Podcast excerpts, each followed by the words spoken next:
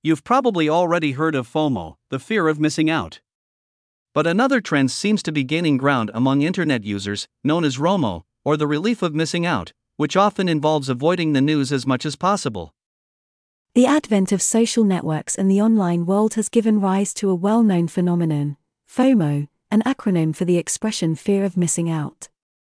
Particularly prevalent among young people, this phenomenon often evokes an overuse of the internet, always in the aim of not missing the slightest bit of information.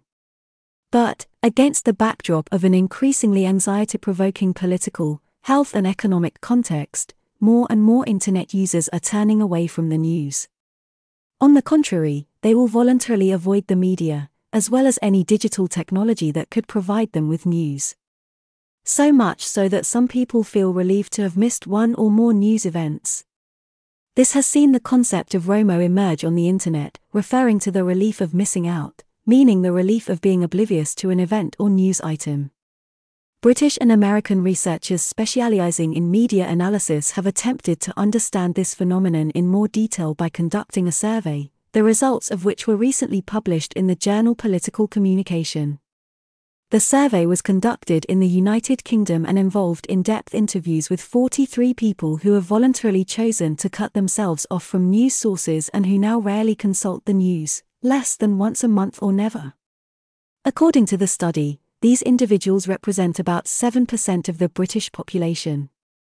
According to the researchers, the choice to carefully avoid this type of news is mainly explained by the desire to escape from news deemed anxiety provoking, but also because this content could lead to feelings of powerlessness.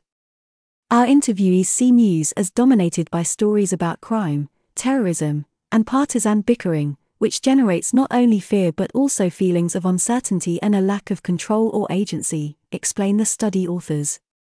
ROMO therefore stands opposed to FOMO, except that this phenomenon specifically affects the world of news, and less so the world of social media trends. The term FOMO was first used by Patrick McGinnis in 2004, who was then a student at Harvard Business School in the US. It also refers to the fear of missing a much hyped event, such as a party that everyone's going to. The term is therefore also applicable outside the digital realm. It even has an antonym. This is called JOMO, for joy of missing out, describing the pleasure associated with missing an event, often in favor of some downtime, or me time like enjoying a quiet night cozying up on the sofa. Indeed, it's a life philosophy that many don't hesitate to embrace since COVID 19 came onto the scene.